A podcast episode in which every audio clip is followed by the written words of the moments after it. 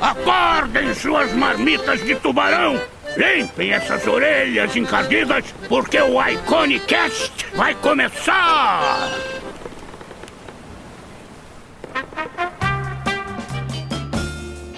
Bonjour, queridos marrujas e marrujas. Uh, je suis Henri Lira. Eu sou o Marco Álvares. Sempre sem graça.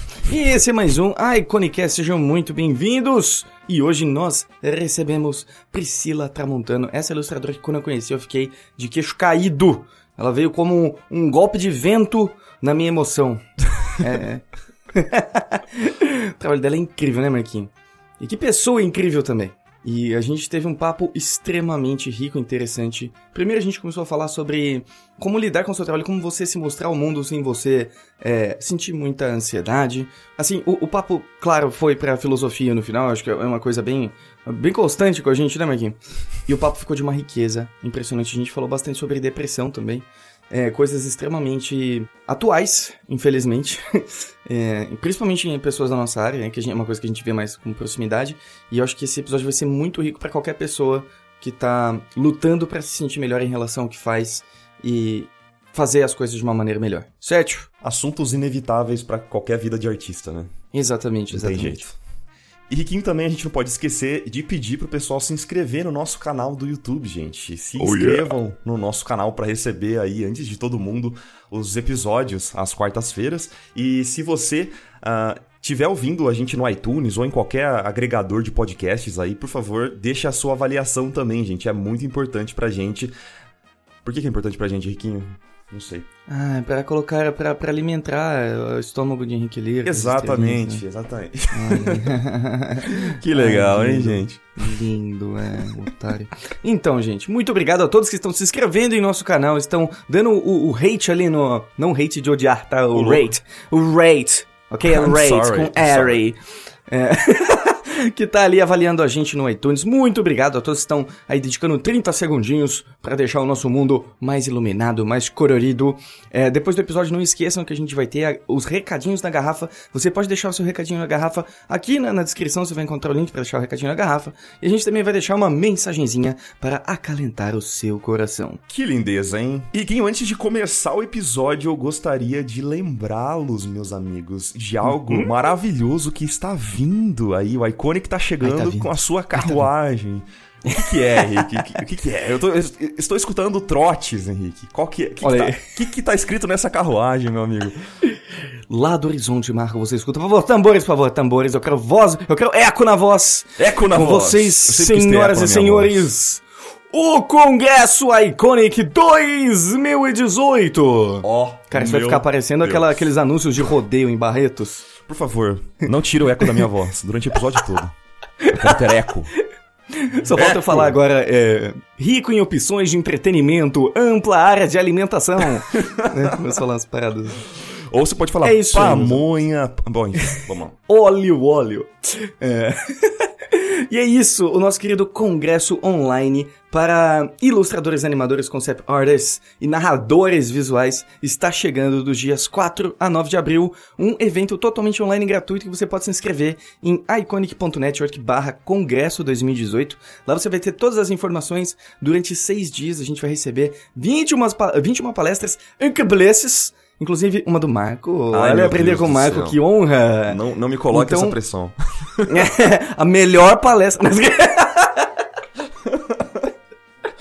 eu vou abrir o dia, assim, pode ser bem cedinho, tá? A gente põe 5 da manhã pra ninguém assistir. ai, ai. Então a gente tá muito feliz de poder realizar isso novamente. É, foi o que começou o Iconic e a gente tá trazendo isso de volta de uma maneira, né? É, com, com, toda a nossa bagagem de aprendizado. Então, eu acho que vai ser uma experiência muito legal. Não deixe de se inscrever, a gente vai deixar o link aqui na descrição. E também não esqueça de chamar seus amigos interessados em arte, porque a gente chamou tanta gente incrível, tem tanta gente incrível no mesmo lugar, que vai poder ensinar coisas especiais de tantos ângulos diferentes, que eu recomendo de coração que você vá lá e escute essas pessoas, porque elas são Incredibles. Convido todo mundo a entrar ali pra ver a listinha de convidados. Me fala se não dá um arrepio na espinha, meus amigos. Rapaz, é, Sensacional. a gente tá muito orgulhoso de ter criado isso. Muito, muito orgulhoso mesmo. Que line-up, que line-up. Que line-ups. E acho que é isso. Então espero ver vocês todos ali dentro do nosso querido Congresso 2018. E agora fiquem com esse episódio maravilhoso com Priscila Tramontano.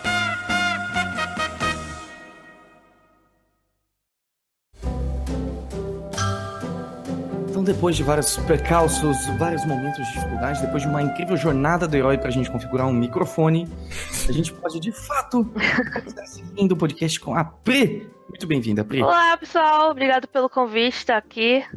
Prazer é nosso. É, desculpa pelo microfone aí, antes de mais nada. que nada, tipo de coisa. Infelizmente eu não sou a Isadora que tem um microfone da Tortuguita. Não vim preparada hoje.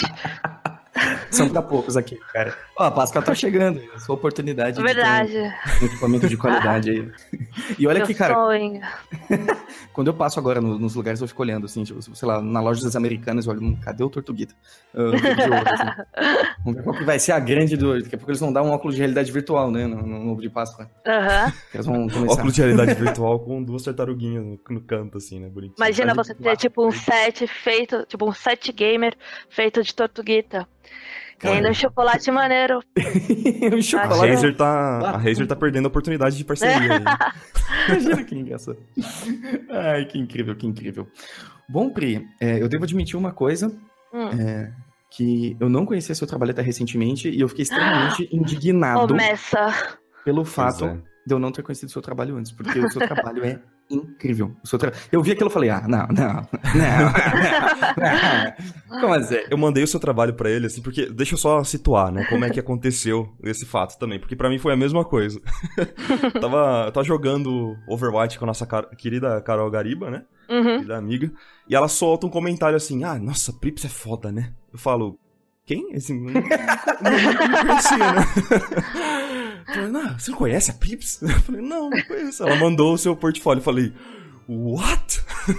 Ela Como? podia estar falando também porque tem uma vodka russa chamada Prips. Ela podia estar sempre falando Ó. da vodka. É, né?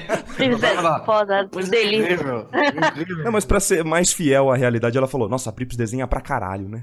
Pronto. Obrigado, Cariba! Não sei se vai ouvir, mas. Fico tolhida, porque, Assim, não me assusta as pessoas não me conhecerem, porque eu me. Eu acho que eu sou, tipo, ninguém, sabe? Não, calma aí. Uma pessoa muito. Ah, eu não sei, eu, eu, eu sou muito fanboy das outras pessoas, mas quando, quando rola esse, tipo, esse caminho inverso, eu fico com muita vergonha, porque eu não sei, sabe? eu sou muito. Eu sou, eu sou fangirl mesmo, de ir nos eventos e ficar rondando mesa de artista. Várias horas, várias horas, até que rola um momento em que eu posso me aproximar e eu fico olhando pro chão, não consigo fazer contato visual, porque eu sou muito envergonhada.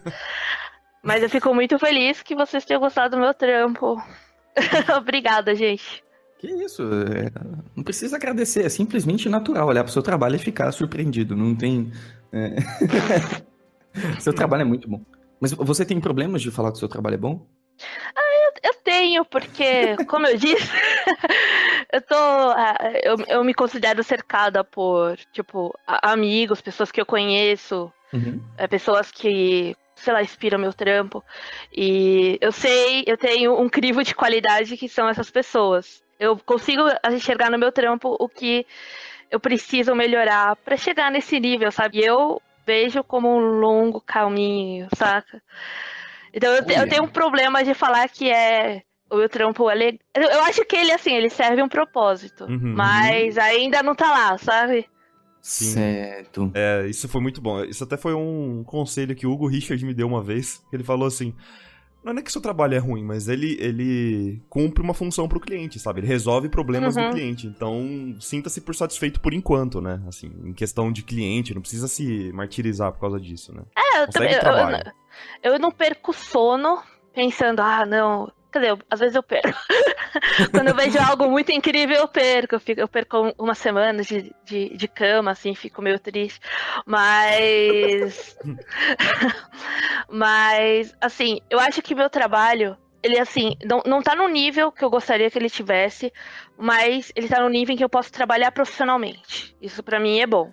Ah, tá, viu? Porque. é, sei lá, eu, eu acho que é o, é o problema de você vi- viver cercado de arte, sabe? Porque você sempre tá vendo pessoas incríveis, trampos incríveis. Tipo, pessoas que, surgi, que começaram a desenhar ontem e já são 10 mil vezes melhores que você. E aí você fica. Mas, né?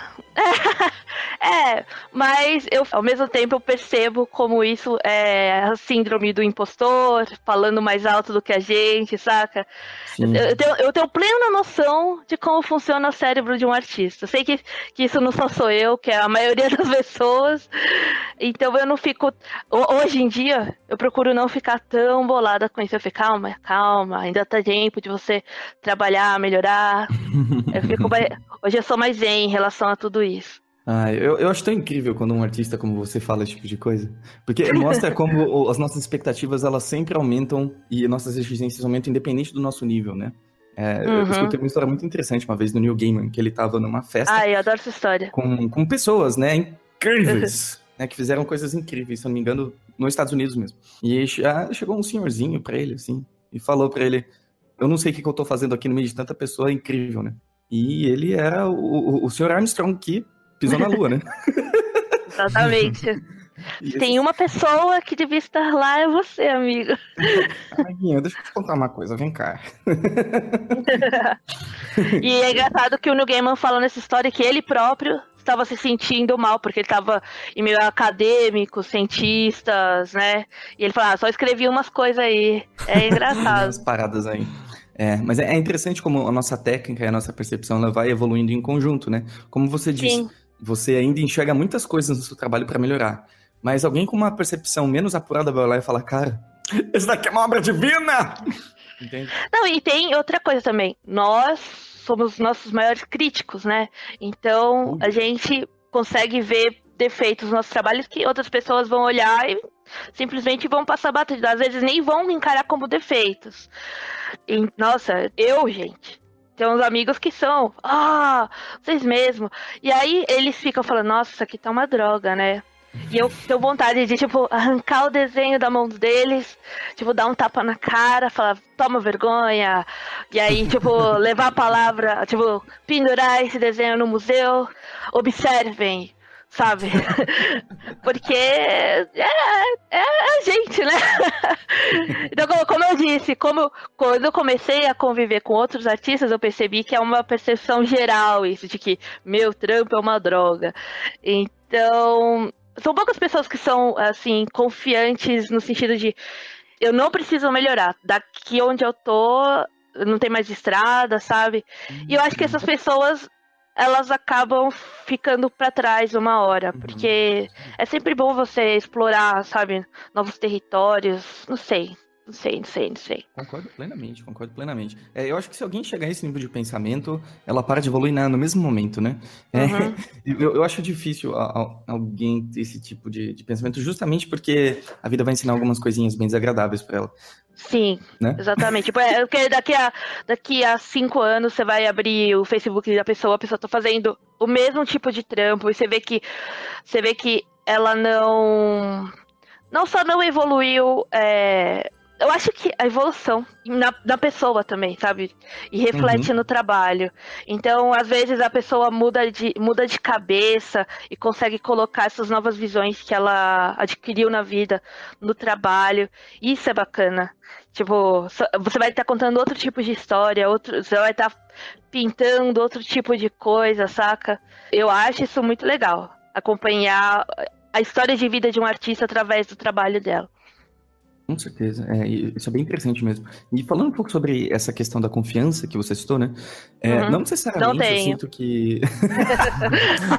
a ausência não conheço, dela, desconheço. que conceito louco. Né?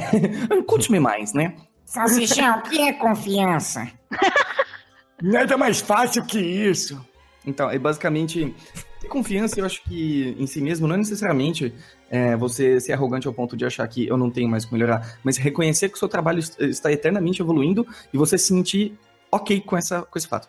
Uhum. acho que a confiança vem ok, não. Eu sei que eu tenho muita coisa para melhorar. Eu tenho confiança de que eu vou estudar para melhorar. Ao mesmo tempo que eu falo que me falta essa confiança de olhar para o meu trabalho e achar a coisa mais linda, eu tenho a confiança de que eu posso, sei lá, postar uma, alguma coisa na internet hoje e esse trabalho talvez atraia é, um job, sei lá, um job, ó, gente. Sim. Sou designer agora, um job. No problem, honey. A gente fala job Então, então eu não, eu não vou ficar com aquela eterna vergonha de, ai, não sei se eu posto, gente. tá? Porque e- isso é um problema. Você, é, exatamente. Você precisa também se expor um ponto onde você se faça conhecer, sabe? Se você também ficar com seus desenhos maravilhosos só dentro do seu sketchbook, aí complica, porque ninguém vai te ver e você não vai conseguir trabalho, aí você vai ficar sempre naquela, naquela de "Ah, eu tenho um trabalho maravilhoso, mas eu não tenho trabalho, não tenho dinheiro. Não tem o tutu. Aí complica, né?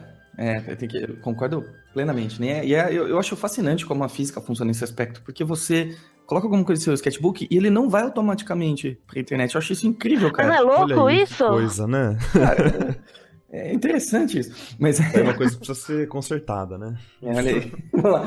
Que Eu está- tanta coisa no meu bem, Marco. sketchbook que não pode ir automaticamente pra internet, senão eu estaria, tipo, arruinada.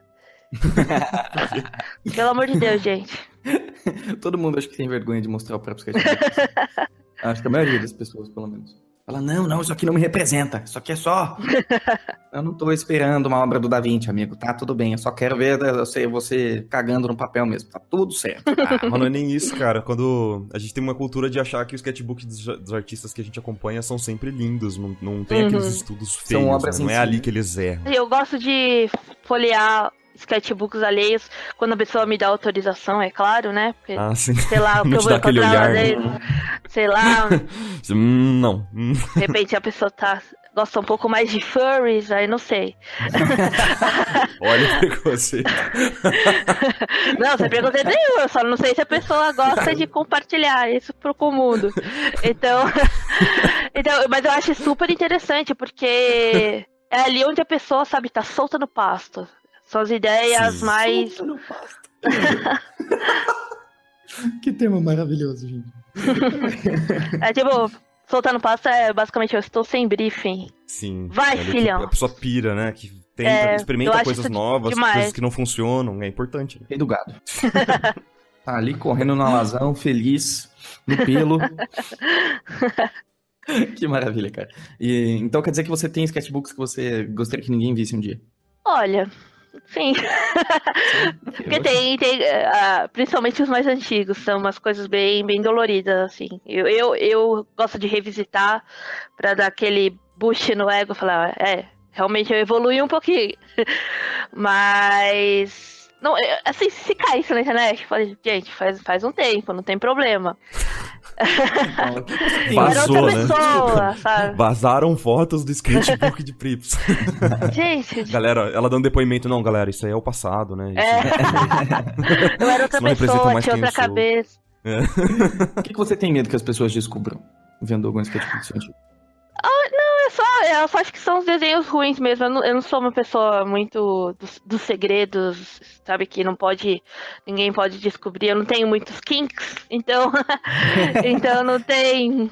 Não tem nada que não seja, tipo, not safe for work no meu sketchbook. Acho que ela jogou o lance do furry pra dar um verdinho, Marco. É. Ih, Foi um ato falho, né? eita. Esse, esses eu guardo embaixo de chave, gente. No sketchbook, né? Do sketchbook com uma capa é, com aquele tecido mais, mais peludo, né? E tal. Esse é aquele que eu mostro quando, quando a família se reúne no Natal. É esse que eu mostro pra família pra eles se assustarem, sabe? Pra não falarem mais comigo. Caramba, que demais. É uma coisa que é legal que eu gosto de, inclusive, de perguntar é como que foi pra você ser uma artista no, no seu contexto familiar, assim? É uma coisa Pra que mim- te ajudou, te atrapalhou? Foi muito fácil e foi natural, porque meu pai, ele era publicitário, mas ele sempre pintava, ele pintava uns quadros. Tipo, ele era do tipo, vou vender minha arte na praia. Ah, Eu vendia na Paulista. E aí ele sempre me incentivou a, tra- a trabalhar, sabe? Me comprava tinta, me comprava revista de como desenhar mangá, sabe? Achava uma Olha, gracinha. Então foi um caminho natural. Minha mãe é cardiologista, só que ela sempre viu isso de uma forma, de, é, como algo que devia ser incentivado. Ela tem orgulho do que eu faço, saca? Ela nunca, nunca tentou barrar, nunca tentou.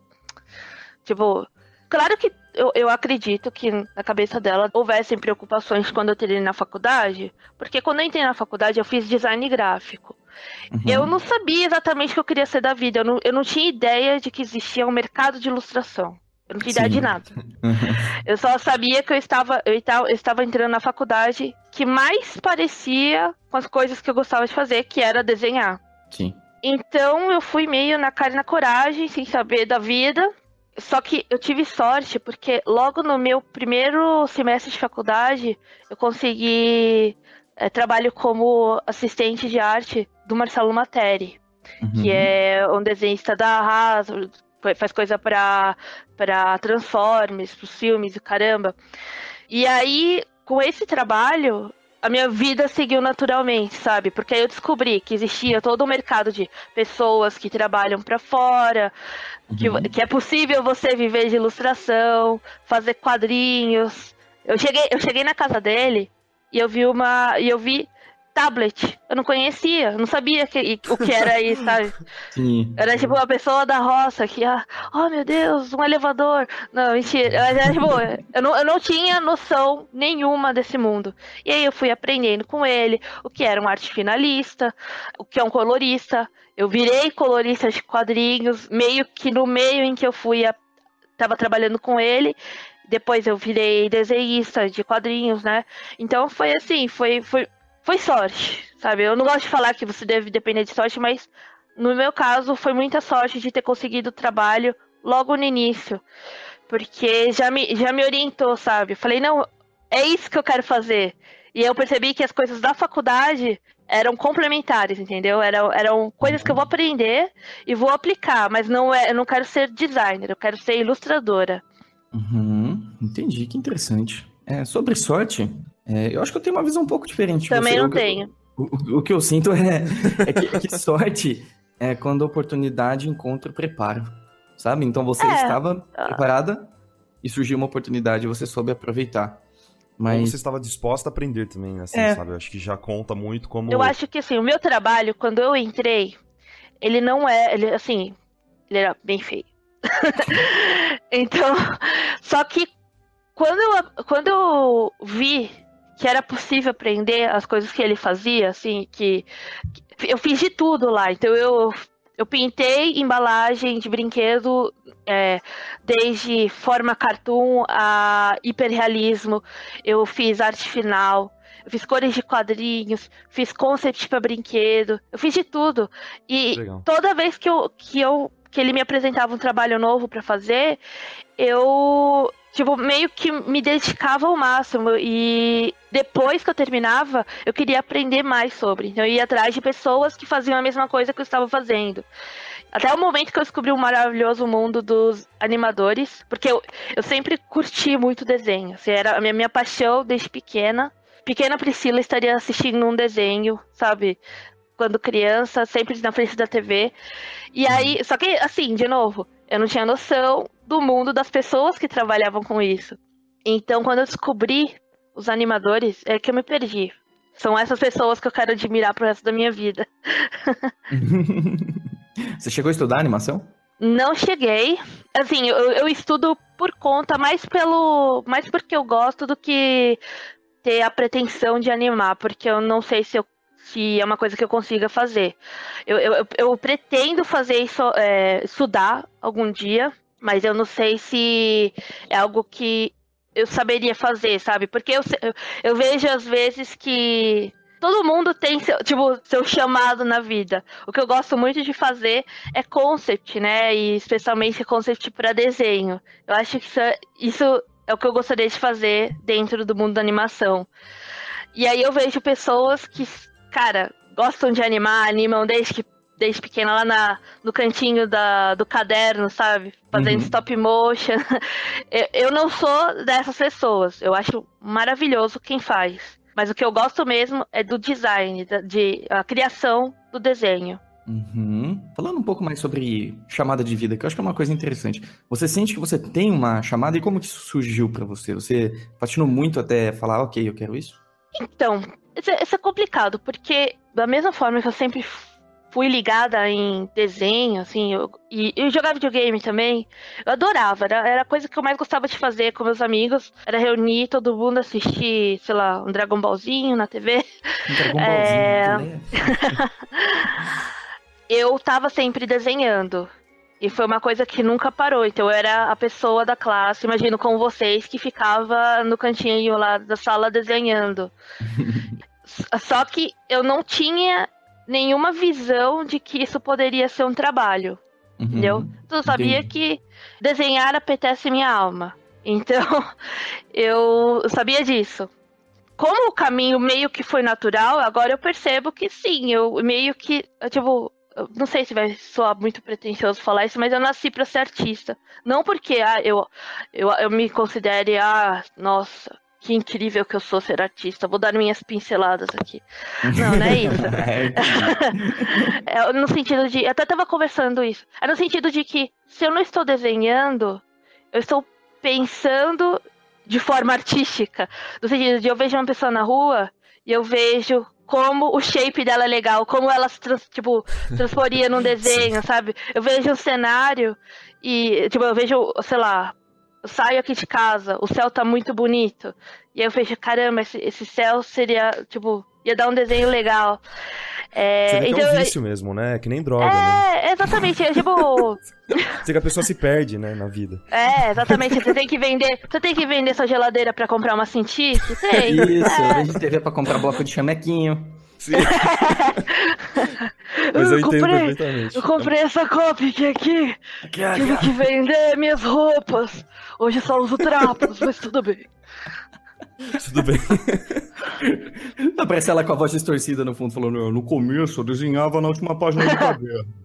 Oi, gente, meu nome é Priscila Tramontano e fazem dois dias que eu não compro um lápis. Olá, Priscila!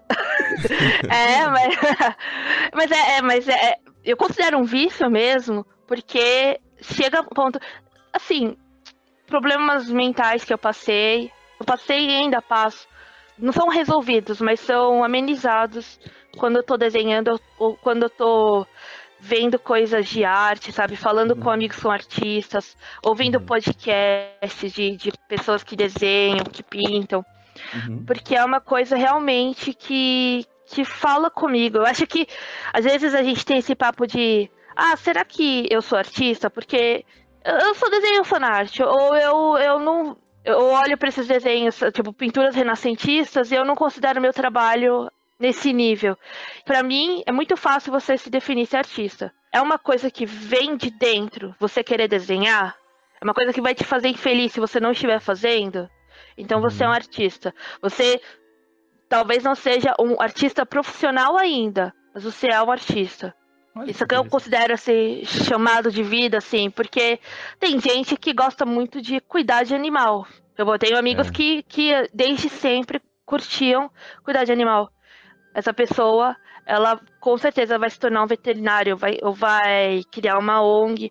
Ou se não conseguir um trabalho nesse meio, você sabe que ela vai fazer o máximo para estar cuidando de animais no tempo livre. Entendeu? Tá em contato, né? Uhum. É, então pra mim é isso, todo mundo tem sua. É. Eu não diria voca... é, Não sei se é vocação, não é talento. Sim, é- aca- é- Acaba sendo um filtro do que você viveu, experienciou É. a sua vida inteira, né? Da, da sua origem, junto com o que você viveu, com o que você. E aí tem- chega no momento da nossa vida agora, por exemplo, que a gente não consegue mais se ver longe desse assunto, né? Então, É até que você engraçado. falando.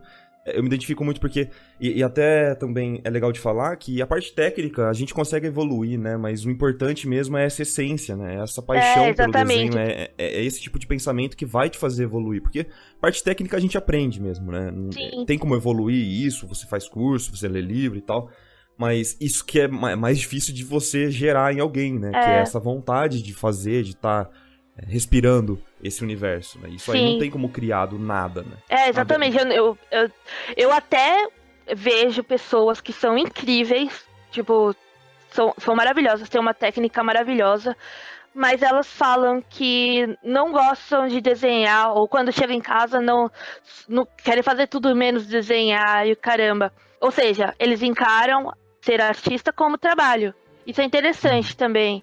Uhum. Porque acontece, né? Às vezes você trabalha numa coisa, você mostra lá uma aptidão a alguma coisa que você não tem interesse nenhum. É interessante.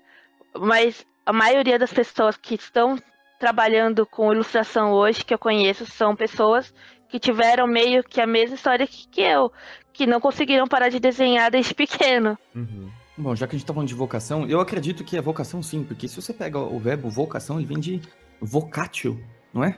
É, obviamente eu estou lendo, eu não sabia disso, tá? É. Uh! Ah, não. Nossa. assim, Eu vou ser especialista em latim aqui. É, não, não queria me gabar, né? Mas assim, eu falo 48 línguas. E, é, e que Ah, é. e o que, que seria vocatio, Henrique Lira? vo- mas- curiosidade. que- Só vai até aí a informação, né? Vem de vocácio. Não, que é um que vem de chamado. avocado, que é, É, abacate. Que é o abacate. abacate. Então, basicamente, é, é, vocar é de, de, é de, de vocalizar mesmo, chamado. Então, é. A vocação é um chamado. Pô, legal.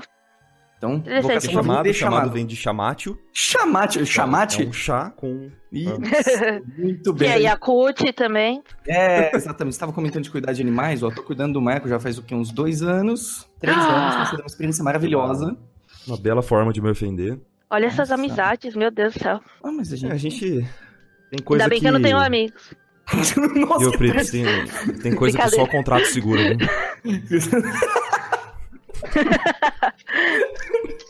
Ai, que ótimo, que legal. Que legal você Que a falar gente isso. não faz pra não tomar um processo, né? Vamos seguir aí com, com esse episódio. Ai, meu Deus. Muito bom participar do último episódio do podcast, gente. Foi uma jornada legal. Aos ouvintes, obrigado por tudo, gente. Foi um ótimo ciclo. Agora bola pra frente, meu.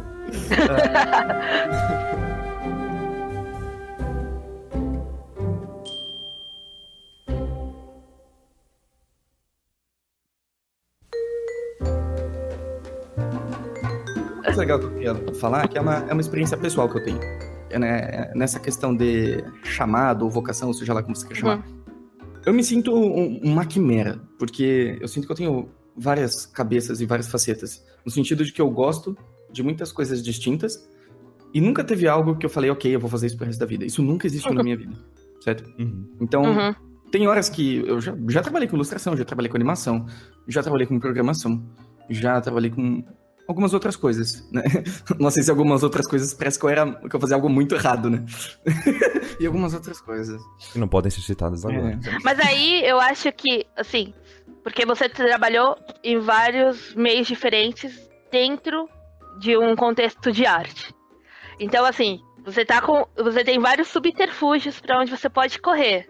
Mas ainda assim, talvez assim, ilustrar, desenhar seja o que sua verdadeira paixão. Eu acho interessante, eu, eu imagino que você. Porque ninguém, ninguém é facetado assim, ah, eu gosto só disso Uhum. e vou fazer isso pro resto da minha vida. Por exemplo, eu era apaixonada, desde que eu vi o filme A Múmia, aquele mesmo com Brandon Fraser.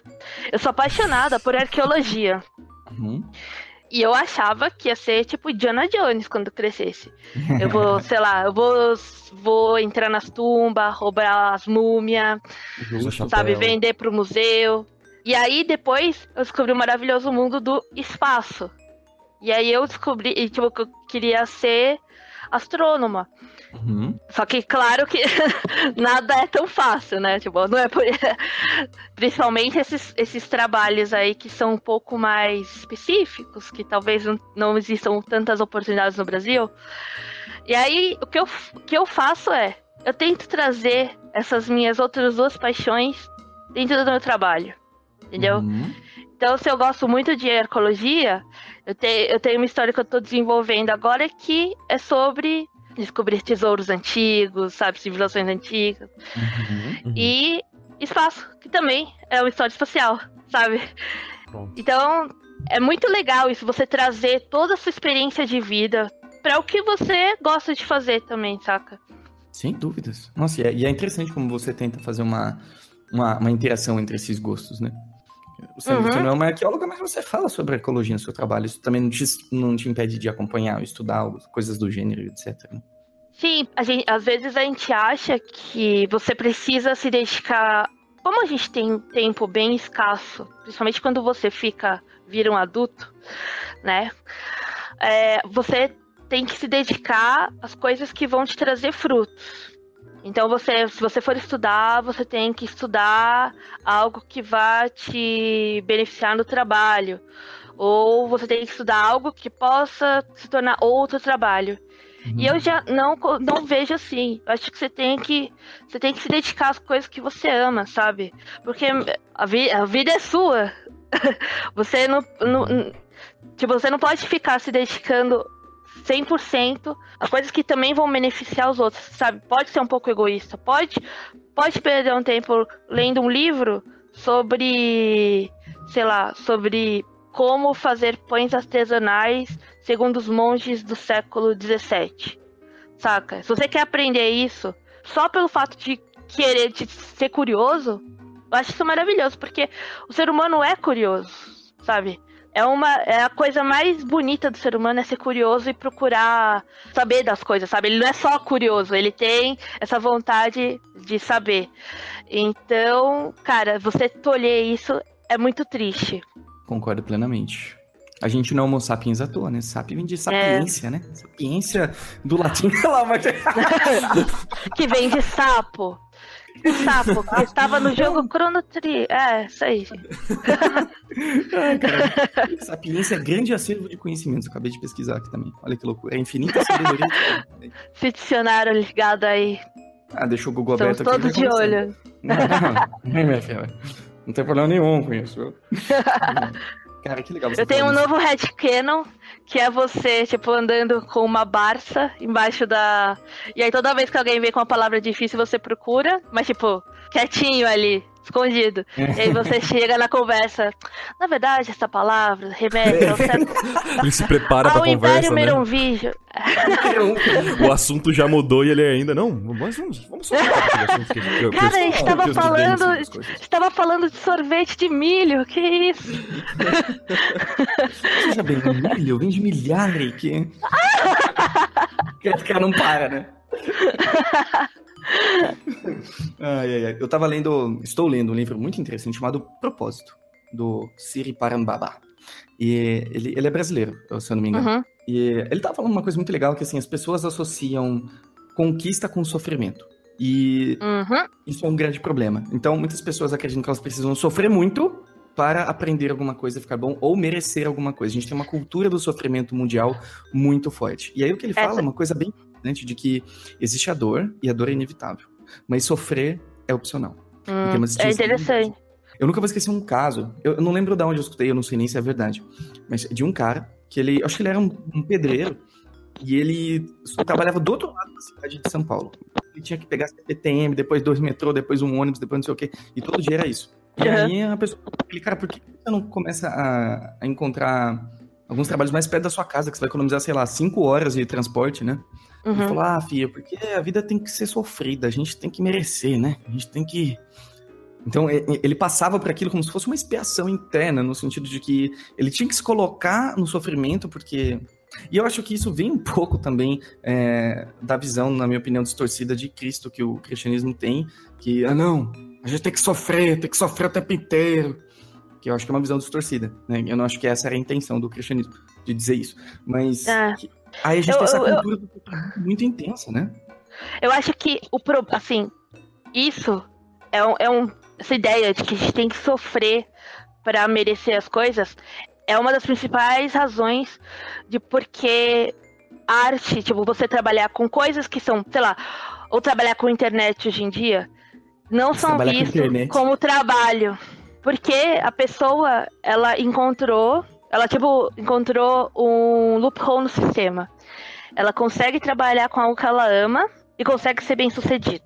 Ou seja, a pessoa que tá, sei lá, a gente que é ilustrador, a gente tá fazendo os desenhos aí o dia inteiro. Entendeu? Não importa que nossa deadline é no dia 25 de dezembro e tá toda a sua família ceando e você trabalhando. Não importa. Você não pegou um busão para ir até, até o McDonald's e, e, e servir comida e voltar para casa, entendeu? Tipo, você não tem um chefe que, apesar de a gente ter chefes que são bem escrotões, é, a gente não tem um chefe no nosso ouvido o tempo todo. Então, o nosso trabalho não é exatamente um trabalho, entendeu? Você tá, É uma trapaça. é, Um você trapaceiro. você tá, tipo, entendeu? Gente que é, que, fa- que é youtuber. Não tá trabalhando exatamente, tá fazendo os videozinhos aí. Entendeu? Dando um jeitinho ali. Tá É. enrolando, né? Tá enrolando Isso- até a vida bater a porta. Isso é uma tristeza, porque assim, no mundo ideal, todo mundo deveria se sentir assim, como a gente se sente, entendeu? Ao, ao ponto de que, às vezes, rola sofrimento no nosso trabalho. Às vezes a gente sofre mesmo de não conseguir entregar uma.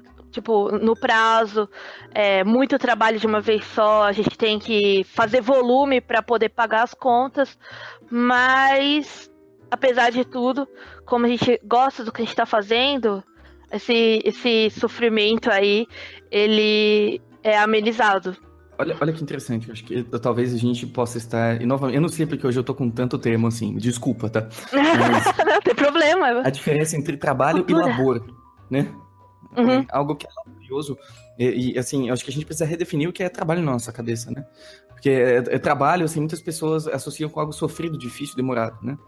Uhum. Mas isso tá mais pra labuta, no labor, né? Que é um trabalho penoso, é, que causa muito cansaço, né? Então, trabalhar, é, se a gente internamente tem uma associação pejorativa e negativa com o trabalho, a gente vai evitar chamar o que a gente gosta de trabalho. E para não ter uma, uma conotação negativa, né? Mas. Cara, mas isso é, é história, né, meu?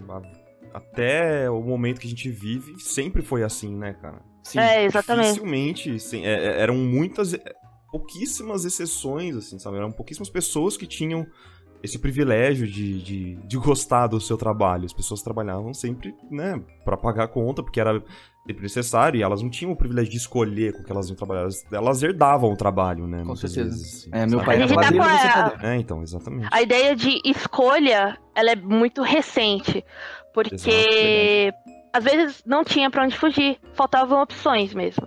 Tem gente que não tem opção de fazer, tipo, não pode se dar o luxo de procurar um trabalho porque não existe oportunidade, porque família é pobre, precisa ajudar, tipo, então, uhum. e, e aí hoje em dia isso tá mudando. Claro que a passos lá, é, largos e lentos, né? Mas, assim, a gente viu uma, uma mudança muito grande no sentido de que hoje você pode escolher fazer o que você. E você pode ter uns, uns trabalhos que são muito específicos, sabe? Quero fazer roupinhas de cachorros que são inspiradas em uniformes do- da Sailor Moon. Esse, esse é o meu trabalho, é o que eu quero fazer da vida. É um nicho de possível, né? hoje. Porque você hoje você tem a escolha. E eu tô muito ansiosa pra ver quais vão ser os, os trabalhos do futuro, sabe? Quais vão... Porque só tá abrindo essa gama, sabe? De opções.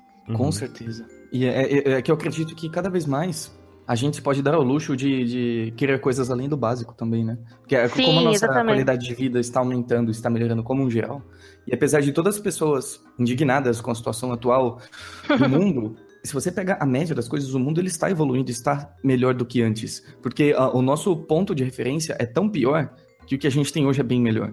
Sim. Ah, é só pegar assim, a história clássica que é a do Van Gogh, né? Uhum. Que é uma pessoa que, se você ler as cartas pro irmão dele, você vai perceber que ele tinha esse chamado na vida, que era ele não conseguia não estar desenhando. Então, era a coisa que deixava ele feliz e conseguia abater um pouco o lado os problemas mentais que ele tinha. E aí, essa pessoa, ela viveu uma vida de merda Sim. sabe? E é muito triste isso, porque uma pessoa que sofreu tanto consegue imaginar o mundo do jeito que ele pintava, com aquelas cores, com aquela composição, sabe? Ele tinha um- uma visão muito boa pra beleza. Então, é, é muito triste e, e- e hoje eu luto, sabe? É, para que mais pessoas consigam viver do que gostam de fazer sem ter que sofrer. Não importa se, se você gosta realmente de minha vocação na vida é limpar as ruas de São Paulo. Cara, que bom, que foda. Então a gente vai lutar para que, que você consiga fazer isso, sabe? E eu gostaria muito que existisse a oportunidade para classes sociais mais baixas, para que eles também conseguissem fazer o que gostam, entendeu? É, eu acho que o mundo está evoluindo para isso, apesar de, de, de, na rede social tá tudo feio, né? Tudo, o mundo vai acabar. É, eu, eu acho que que com as ferramentas que a gente tem hoje em dia e elas ficando mais acessíveis, é isso que a gente vai ter no futuro. Sem dúvidas. Concordo, concordo muito. Espero, espero. Sim, e vão, eu acho que é, apesar dos pesares, existem infinitas pessoas boas a mais do que pessoas ruins. A diferença é que as pessoas boas são tímidas. É, exatamente. Ponto. Ah, pensa. O, o, o é, bom, né, a, bondade, ela é tímida. A gente não faz, porque a, a, motivação de alguém mal são coisas muito mais viscerais, geralmente. É, o, é o ódio, a raiva e etc. E se as pessoas boas tivessem um sentimento visceral de fazer o bem, a gente uhum. ia ver transformações incríveis no mundo numa velocidade absurda. Mas a, a, a gente, por exemplo, a gente está programado para é, prestar atenção em coisas ruins, né? Porque isso uhum. acho que é uma herança biológica mesmo, que a gente precisa prestar atenção no que pode potencialmente é, parar de preservar a gente, né? Tirar o nosso uhum. estado de, de preservação. Então, a gente sempre vai prestar atenção nas coisas ruins e as coisas boas passam batidas. A gente ignora o fato da nossa torneira ter funcionado quando a gente foi lavar o rosto hoje. A gente ignora uhum. o fato da luz acender, que a gente tá falando a não sei quantos quilômetros de distância, aí tá funcionando tudo bem. então, é. as coisas que funcionam são infinitamente maiores do que o número de coisas que não funcionam. É, é engraçado, porque hoje em dia, eu sei que isso é basicamente se fechar numa bolha, mas hoje em dia minhas redes sociais eu, eu, sigo muito artista. Então minhas redes sociais são 90% desenho, é, papo de arte, é, tutorial, sabe? Gente falando sobre as coisas que me interessam. E de vez em quando, claro que eu não, eu não fecho meus olhos para o que está acontecendo no mundo. Eu procuro, eu procuro ler notícias, eu assisto jornal, essas coisas porque eu acho importante. Mas hoje em dia, minha experiência na internet é muito mais positiva. Principalmente porque eu vejo que ilustradores, assim, de forma geral, eles têm uma cabeça mais aberta. Eles são mais propensos a aceitar novas coisas. Não sei se tem a ver com a parte do cérebro da criatividade, não sei se é alguma coisa biológica, até pode ser, mas eles geralmente costumam ter uma cabeça mais aberta e ser mais empáticos, talvez uhum. pela, pela, pela facilidade que tem de, de expor sentimentos, não sei. Então, a minha experiência na internet tem sido bem positiva. Porque apesar de a gente saber que existe lá fora o um mundo, sabe, existe um mundo mal em que pessoas brigam, tratam, tratam coisas importantes como briga de futebol, existem pequenos nichos, vários pequenos nichos de pessoas querendo fazer o bem e esses pequenos nichos juntos mostram que a maioria das pessoas é bem decente, sabe? Oh yeah. Isso é verdade, só você ver no dia a dia, como você passa ileso, sabe? Cara, eu tô uhum. vivo há, há, muitos anos, esfaqueado, é uma coisa incrível. Esse tipo de coisa é, é, é, interessante, como a nossa percepção, ela sempre vai pro lado ruim. E, e esse, a, as redes sociais tá, tá com um papel incrível nisso, porque, de fato, a gente só presta atenção nas coisas que nos indignam. Mesmo que a gente uhum. não tenha poder nenhum sobre aquilo, a gente vai querer ficar indignado e achar. É o senso de. É o, é o nosso senso de justiça. Às vezes a gente vê uma coisa que a gente não concorda e a gente primeiro acha que a gente tem que iluminar o caminho da pessoa para ela ver a verdade também. Uhum. E a gente acha que é uma injustiça que ela esteja tão cega, entendeu? Então a gente vai querer, assim, pô, você tem que enxergar como eu enxergo a vida. E, e, nessa a gente empolga, fica com raiva da pessoa que a gente, entre aspas, gigantes, tentou ajudar, né? Sim. E só causa mais problema. Sem dúvida, sem dúvidas. E isso é, diz muito a respeito, por exemplo, quando eu me tornei vegetariano há mais de 12 anos atrás, eu tinha um ímpeto muito grande de fazer com que as outras pessoas também percebessem quão incrível era isso. E era, é, é, era como se eu fosse era, o mantenedor cara, era aquele uma... meme real, né? De como descobrir que o vegetariano é vegetariano, é só esperar ele te contar. Né? Você é a prova viva. Olá, prazer, sou vegetariano. É, então. Exatamente. Então, assim, era uma coisa que ficou muito ligada à minha identidade na época. E eu sentia que eu tinha descoberto alguma verdade fundamental que as outras pessoas precisavam descobrir. Então, assim, eu não tinha dúvidas que eu estava certo. E que as pessoas, se elas se tornassem aquilo que eu acreditava, elas iam ser melhores e mais felizes. Então, Uhum. eu era extremamente chato. Muito chato. Então, eu passava documentário na escola. A gente até desmaiou assistindo os documentários que eu passava, assim. Eu causava, eu causava muitos problemas. E, Tá bem. e, lógico, exigiu tempo e maturidade pra eu entender que, poxa, não é bem por aí, né, pequeno? Não é bem por aí. Mas eu acho que é o mesmo sentimento que muitas pessoas têm hoje. Um senso do tipo, eu tenho uma verdade, que Uhum. as pessoas precisam saber, porque aí el- um dia elas vão entender o que eu tô falando. Um dia elas vão entender que o que eu estou falando é correto e vai ser melhor pra elas. Né? Pô, você do latim aí, puxa, puxa um Platão aí, mito da caverna. É, então. Não fala isso que o Michael ele fica me zoando depois. É, a gente, ocorre um, um que a gente chama de daijobullying, que é um daijobu, que tá tudo bem, só que bullying. É um bullying do bem, um. Caraca, melhor termo. Vou É. adotar. Manda um daijobullying aqui pra mim. Mas seria legal eu explicar, explicar o mito da caverna, que é uma. Assim, nem todo mundo deve conhecer, né? Uhum. Fala, É, fala aí. Eu, eu, eu, eu É, não acho que eu teria. É, eu Não, a fala aí. mais indicada pra aí, falar do, do, do mito, mas vamos lá. Mas- Basicamente a ideia Por favor, conta, mas conta em latim, vai. é cavernos preços presos. Luxus. Começa lá um monte de menos. Labor Fluxos que vem de luz, É, que vem de. e a estação de metrô de São Paulo. Vou dar um Loreilson aqui. Bom, basicamente são pessoas que elas estão presas a correntes e elas ficam olhando para uma parede é, dentro de uma caverna.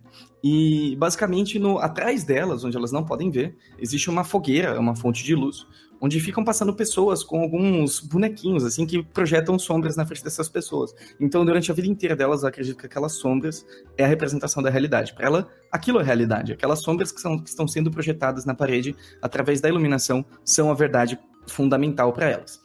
E eventualmente alguém vai lá e tira uma dessas pessoas é, das correntes e vai apresentar o mundo real para ela. Então ela fica extremamente assustada e vê, caramba, tudo aquilo que eu via era uma mentira. Então nada do que eu via ali era verdadeiro, era só um reflexo do mundo real que eu estou vendo aqui. E ele fica extremamente empolgado com essa descoberta. Ele volta para a caverna e fala para os companheiros de cela dele, né? Gente, isso aqui que Uhum. vocês estão não é a verdade. Vocês estão, vocês estão errados. Isso aqui é só uma projeção. E as outras pessoas elas se negam a, a acreditar nisso. Ela Falando, cala a boca, cara, isso aqui é o real, isso aqui é o que a gente viu a nossa vida inteira, né? Então, é, esse é o mito da caverna, basicamente. Você quer complementar alguma coisa? Eu quero complementar que, na verdade, esse cara que saiu da caverna também, ele pode ser o vegetariano chato, mas ele pode estar com a realidade distorcida também, né? Todos E a nós. visão dele estava completamente turva por causa do sol e o cegou. Então, na- o que ele tava falando também era a percepção dele, né? Que com certeza ia mudar ao longo de um tempo, sabe? Então, É, e com certeza a experiência de sair da caverna foi traumática pra ele. Então, em vez de tornar mais smooth a saída dos outros, ele quer tirar todo mundo às pressas. E isso causa essa falta de comunicação hoje em dia que a gente tem. Sem dúvidas. E olha que interessante, a gente pode fazer uma analogia muito interessante com arte. Que a gente quer sair da caverna e ir direto pro sol. A gente quer. Hoje a gente, a gente desenha bonequinho palito, amanhã a gente quer desenhar igual o Kenji um dia. Então, a, a- a- gente não aceita a velocidade da natureza. A gente não aceita. Uhum. Porque a gente tá num contexto extremamente imediatista. Então a gente sai da caverna, a gente fala, poxa, eu preciso saber disso tudo e. E a natureza, ela não dá saltos. A natureza não É, então, é, é como se fosse dois passos só, né? Você ser iniciante, você ser profissional fodão, que nunca mais vai precisar aprender nada na vida. E não, porque até os profissionais, eles têm essa necessidade de aprender coisas. Esse é um problema que quando a gente ouve, quando a gente ouve pessoas que já se, assim, deram certo na vida, entre aspas, gigantes de novo, porque nem isso é verdade, né? A gente não, Não, a gente não. Mas, por exemplo, em questões de técnica, vamos dizer, uma pessoa é muito incrível e a gente vê ela conversando, falando sobre a história de vida dela, a gente tende a prestar atenção. A gente, a gente não pega o miolo da história, em que a pessoa rolou pra caramba, sabe? Passou um ano só, só, só estudando, só treinando, é, trabalhando em coisas que não gostava, sabe? Chegando em casa às 10 da noite, indo lá pra mesa de desenho, treinar anatomia. A gente não presta atenção nisso. A gente presta atenção de. Aí eu consegui meu primeiro emprego no, no estúdio inacreditável. Eu fui pra Burbank trabalhar na Warner, sabe? A gente se foca nessa parte e esquece que isso, essa parte, é o que a gente tá acompanhando agora. entendeu? A pessoa tem Uhum. toda uma história de vida ali que você, esque- tipo, escolheu ignorar. Eu, eu, eu tinha muito disso. Eu achava que eu era azarada, que, que ah, o mundo está contra mim, sabe? É, mu- é- é um, um ego reverso que não deixa de ser um ego, né? De achar que você é tão ruim que, que nada de bom vai acontecer com você. E aí você começa a prestar atenção realmente na história dos profissionais e você vê que muita coisa ruim aconteceu e ainda acontece com eles, entendeu? Se profissionalizar não cria uma camada protetora, sabe, em você que. Tanto que, poxa, gente com, com depressão, com vários problemas mentais aí, é, é, é muito comum, né? E a gente costuma não saber desse lado da história. Sem dúvidas. É, fazendo uma analogia que me deixa é, ligeiramente é, constrangido, porque o Marco vai me zoar, mas é, em toda carta de Magic, um jogo de carta, existe o flavor, que é um texto embaixo que conta a história da carta, etc, né? Uhum. Tem uma carta esses dias, eu, eu vejo os, os flavors, eles são lições de vida às vezes, né? Tem uma carta chamada Mapa do Tesouro. Ah, vá, né? Eu falando isso. E o flavor é incrível, que ela fala o seguinte: metade do tesouro é a glória de encontrá-lo. E eu acho isso Hum. incrível, e faz todo sentido. Muito que- legal. Metade da glória, cara, não é você, ah, agora estou, agora estou rico de tesouricos, mas o processo de você chegar até esse tesouro. É. A minha mãe mapa- falava isso quando eu pedi um brinquedo pra ela. Ela falava: Ah, o bom das coisas é esperar. Eu falei: Mas mãe, é Natal, eu só queria. Brincadeira. Que triste. Mas é, você puxou esse, essa carta, me lembrou aquele curta Ah, de olha. animação que é o The Reward. Reward, não sei É, The falar a Reward, palavra. é É, e esse, esse curta, pra mim, é aquela lição de vida, saca? É. Tipo, a jornada vai te, vai te deixar forte. E, Uhum. a- assim, você encontrou seu tesouro, já partiu pra outra, sabe? Já cria um novo objetivo, porque é, é o caminho, sabe, entre você querer e conseguir que vai te moldando. Sem dúvidas. Pois é. Exatamente, cara.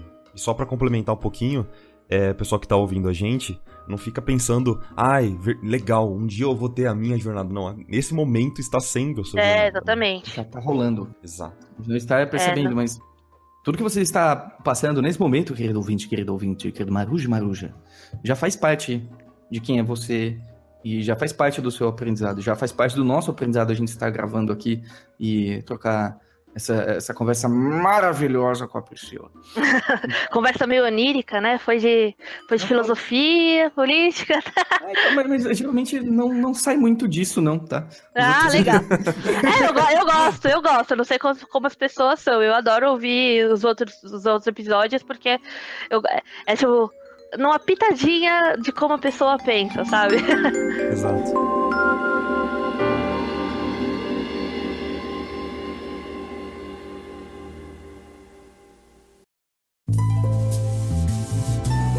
Pensa muito no futuro ou você tá com os pezinhos mais no presente? No momento, vou, vou puxar um pouquinho o lado triste aqui. Eu sofro de, eu sofro de depressão há um tempo já. E eu, eu percebia que quando eu tinha as minhas crises fortes, Uhum. era muito porque eu pensava muito no futuro, sabe? De, Certo. ah, eu não consigo mais andar pro futuro, ah, eu não tenho mais pra onde ir, eu não sei se, tipo, eu não sei se eu vou dar certo, eu tenho medo de arriscar. Ficava muito, muito com medo do futuro. E hoje, cara, eu acho que é natural a gente ter medo do futuro, né? Porque é incerto, a gente nunca sabe o que vai acontecer com a gente. Mas me impedia de focar muito no presente. Uhum. E hoje eu tento, inclusive como parte do tratamento, eu tento aproveitar ao máximo o que eu tô fazendo no, tipo, agora, entendeu?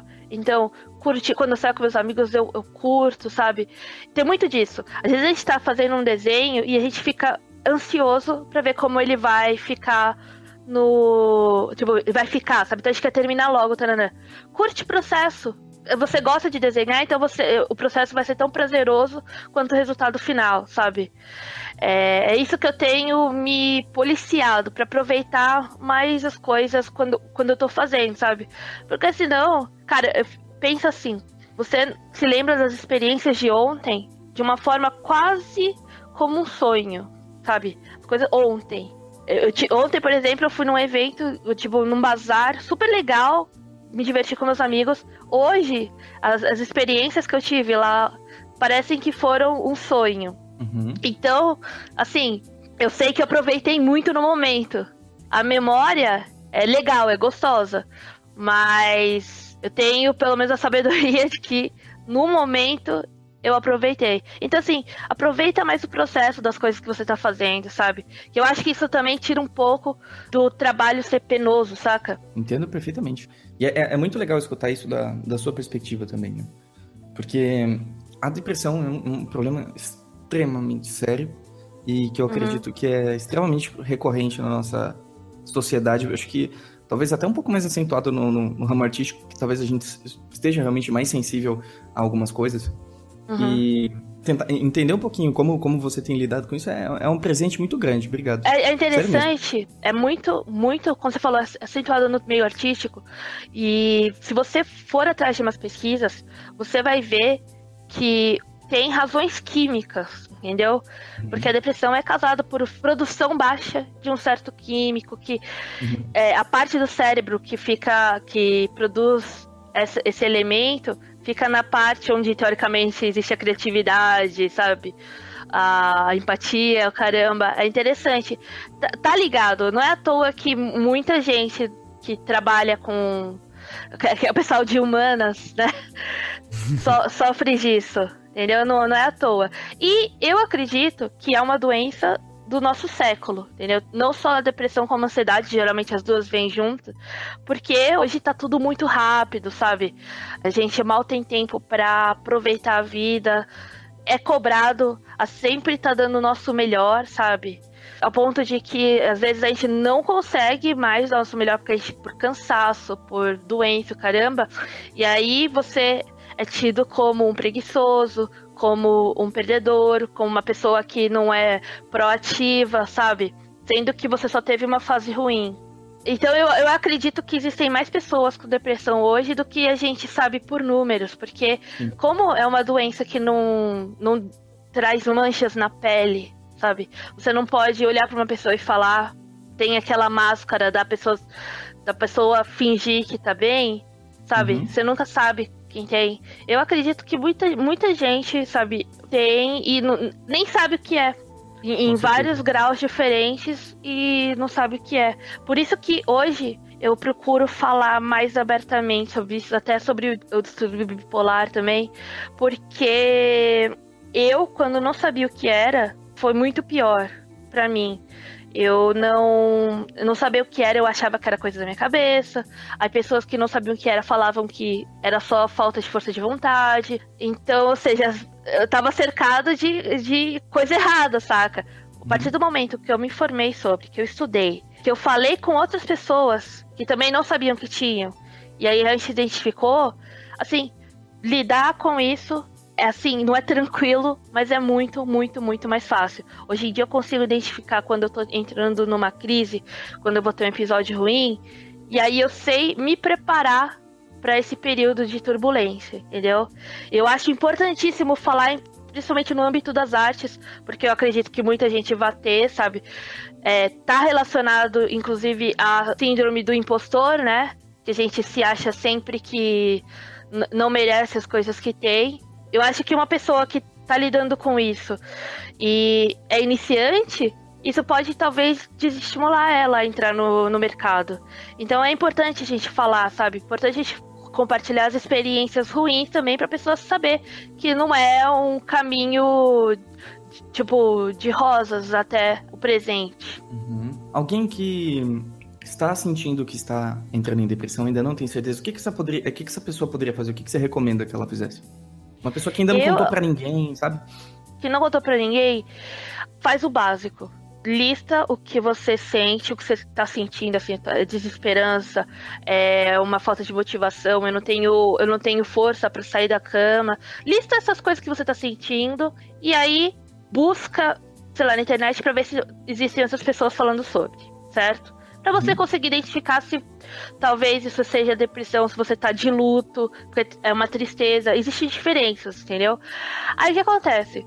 Ou você vai procurar falar, abrir o jogo com os seus amigos e, e família. Talvez sua família não seja tão aberta a essas coisas. Então procura, procura um amigo com quem você é mais confidente, caramba. Conversa, vê se por acaso ele já conhece alguém ou já passou por isso. Se não, o mais básico é procura ajuda profissional. Eu sei que é difícil a gente falar isso, porque nem todo mundo tem plano de saúde, nem todo mundo tem acesso a um profissional bom, essas coisas. Uhum. Mas tenta de alguma forma identificar o que você está sentindo. Porque você precisa identificar primeiro para saber como tratar. Entendeu? Como são coisas diferentes. Eu não, por exemplo, eu não posso falar para uma pessoa. É, por exemplo, o meu caso da depressão. Eu não posso falar para uma pessoa que tem uma depressão que é, assim, comum, porque o meu caso vem de vem da bipolaridade. Então, uhum. o quê? Eu tenho que tomar um outro tipo de, de remédio, entendeu? Eu não posso falar uhum. pra pessoa, ah, toma esse remédio aqui que você vai melhorar. Okay. É diferente, entendeu? Então, assim, o primeiro passo é você procurar identificar o que você tá sentindo uhum. e ver se isso condiz com, com o que você acha que é, entendeu? Se você tá a um ponto em que você não tá mais funcional, sabe? Que você não tá mais funcionando, você não consegue dar sair da cama, uhum. por favor, procure ajuda profissional logo. Porque nessa fase, para cometer alguma besteira, é um passo que, porque é, você se sente muito isolado, né? Muito sozinho. Você acha que é da sua cabeça, você acha que é frescura. Como outras pessoas conseguem, eu não consigo, sabe? Então, você sabendo que você não tá sozinho já é uma grande ajuda. E aí você descobre que é uma doença como qualquer outra. E você. E tem tratamento? Tem. Talvez não seja um tratamento super eficaz, que vai te curar pra vida inteira. Você provavelmente vai precisar de ajuda para sempre. Mas você vai conseguir ficar melhor. Isso que é importante, entendeu? Então, você vai conseguir funcionar, você vai conseguir sair da cama. Tem, tem uhum. esperança, sabe? Não, não... É, e, e assim, você vai ter dias ruins, mas você também vai ter dias bons sabe? Passa. E apesar de sempre haver o risco de voltar, os dias bons também vão voltar. É, é isso. incrível, Pri, incrível mesmo. E quando você fala de ajuda psicológica, é, ajuda profissional, você diz psicólogos e psiquiatras mesmo, né? É isso.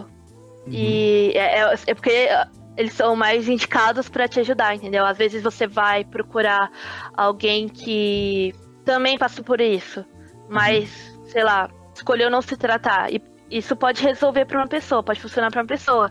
Para você talvez não resolva, entendeu? Entendi. Então é sempre bom você ir no especialista porque sabe, como qualquer outra doença, existem tratamentos encaminhados, né? Com certeza. É, eu acho que isso é um investimento como qualquer outro, sabe? É... Sim, sim. Essa vida, né, gente? Se você Saúde, tiver. Se você tiver. Se você tiver câncer, você não vai conseguir derrotar com o poder da mente, sabe? Sim. Não vai ler o, se o segredo e vai conseguir. Pensar muito positivo. Vencer, é, exatamente. Ven é, vencer a doença. Então, cara, assim, investe no profissional porque é sua vida. Tipo, é, eu não sei se as pessoas que estão ouvindo isso acreditam na vi vida após a morte, mas no momento é o que você tem, é sua vida. Então procure protegê-la, sabe? Must protect. Sem dúvidas. E eu acho que quem, quem tá perdido em como você pode encontrar um profissional, começa do básico. Vai no Google, coloca psicólogo, nome da sua cidade. Uhum. Né? Vamos supor, psicólogo Ribeirão Preto, psicólogo não sei o quê. E, e vai daí, ok? Ou talvez, se você conhece algum amigo que já se consulta com alguém, pede para ele conversar com a psicóloga, com o psicólogo dele, para indicar alguém, né? É. E tem aquele processo de, de, de, de, namoro, né? Que você vai, você vai testar um. Ah, não é, nem sempre pessoa. clica, mas é, quando clica, nossa, melhora que a beleza. É, então. Muito interessante falar dessas coisas. Pri, obrigado de coração por compartilhar isso. Você não tem noção do quão importante é as coisas que você disse e como isso vai ajudar as outras pessoas. Ah, eu, eu, espero poder ajudar, porque no momento de dificuldade que eu passei, foi uma pessoa que falou essas coisas para mim que me ajudou, entendeu?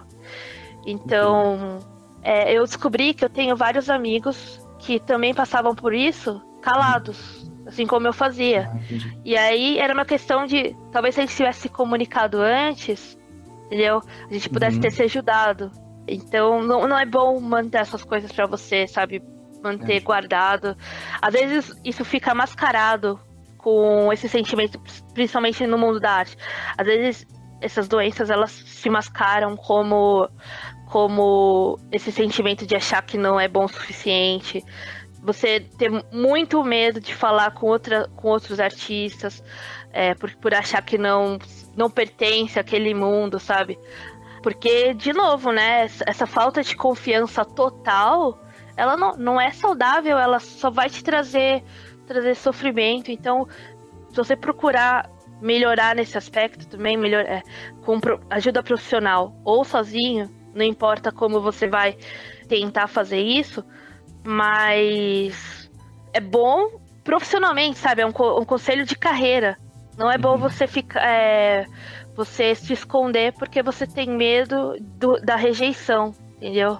Sim, sem dúvidas. Uh, bom, depois dessa lição de vida, eu queria perguntar se você tem alguma mensagem final para deixar para as pessoas e a gente encerra. Ah, ah, eu vim não preparado.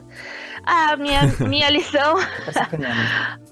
A minha lição, já que o papo foi, foi mais foi mais filosófico, eu acho que assim, tem, tem esse medo, né, incutido na gente de que a gente vai falhar, que a gente vai vai ser rejeitado pelos outros.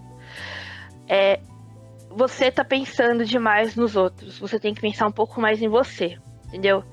Se você é o seu sonho, se você realmente ama fazer arte, vai atrás, sabe? Porque talvez você não consiga um trabalho no meio de cara, mas eu acredito que assim, as coisas acontecem naturalmente. Claro que você tem que ir atrás, você também não pode esperar que o Gandalf apareça na sua porta, sabe? Chamando para uma aventura, isso não vai rolar. Mas assim, se você lutar pelo que você gosta de fazer, vai acontecer. Porque, cara, o mundo dos ilustradores é cheio de gente que. Tipo, é, as pessoas são muito amigas nesse meio e gente disposta a ajudar, entendeu? Então se a gente percebe que tem alguém que é alguém que realmente gosta do que faz e tá ali no canto, meio xoxo, não tá com um trabalho legal, a gente vai tentar ajudar essa pessoa. Então assim, procure, procure se esforçar que uma hora vai acontecer, sabe? A gente às vezes fica, ah, mas eu não consigo me organizar, eu não tenho tempo de estudar, caramba. Gente, faz tempo. Sim, eu sei que é, eu sei que é, é difícil às vezes, a gente chega cansado em casa de um trabalho que foi muito puxado. Se organiza, coloca uma hora do seu dia para você treinar alguma coisa, uma pintura. Ou sei lá, toda semana eu vou fazer uma pintura. Se você não tem uhum. tanto tempo. Toda semana eu vou fazer uma pintura. E aí ver Tipo, a evolução vai acontecer naturalmente, gente. É impossível você estudar e ficar estagnado. Se você estuda direitinho e com regularidade, você vai melhorar. É questão de tempo. Então, assim, não desistam nunca. Se vocês gostam do que fazem, continuem. E é isso aí, eu acho que o mundo artístico é, é, é, uma das poucas coisas boas que, que existem hoje em dia, tipo, pelo menos na internet, sabe? Porque é um pessoal muito do bem, é um meio que conversa muito sobre sentimentos, sabe? Sobre a natureza humana. A gente tá desenhando aí desde os primórdios do tempo e não vai parar. Não só desenho, eu, eu falei muito de desenho porque é o que eu faço, mas é contar história, sabe? A, o lado criativo do ser humano. Ele é tão necessário para as nossas vidas quanto o, o lado mais exato, sabe? Então, é isso, gente. Nosso trabalho é legal. Não desistam. Uhul! Pegou essa, Mike? Pegou essa? Pegou essa? Meu livro de autoajuda vai estar tá saindo agora, dia 23. Tô aqui pra anunciar. Tô aqui anunciar aqui.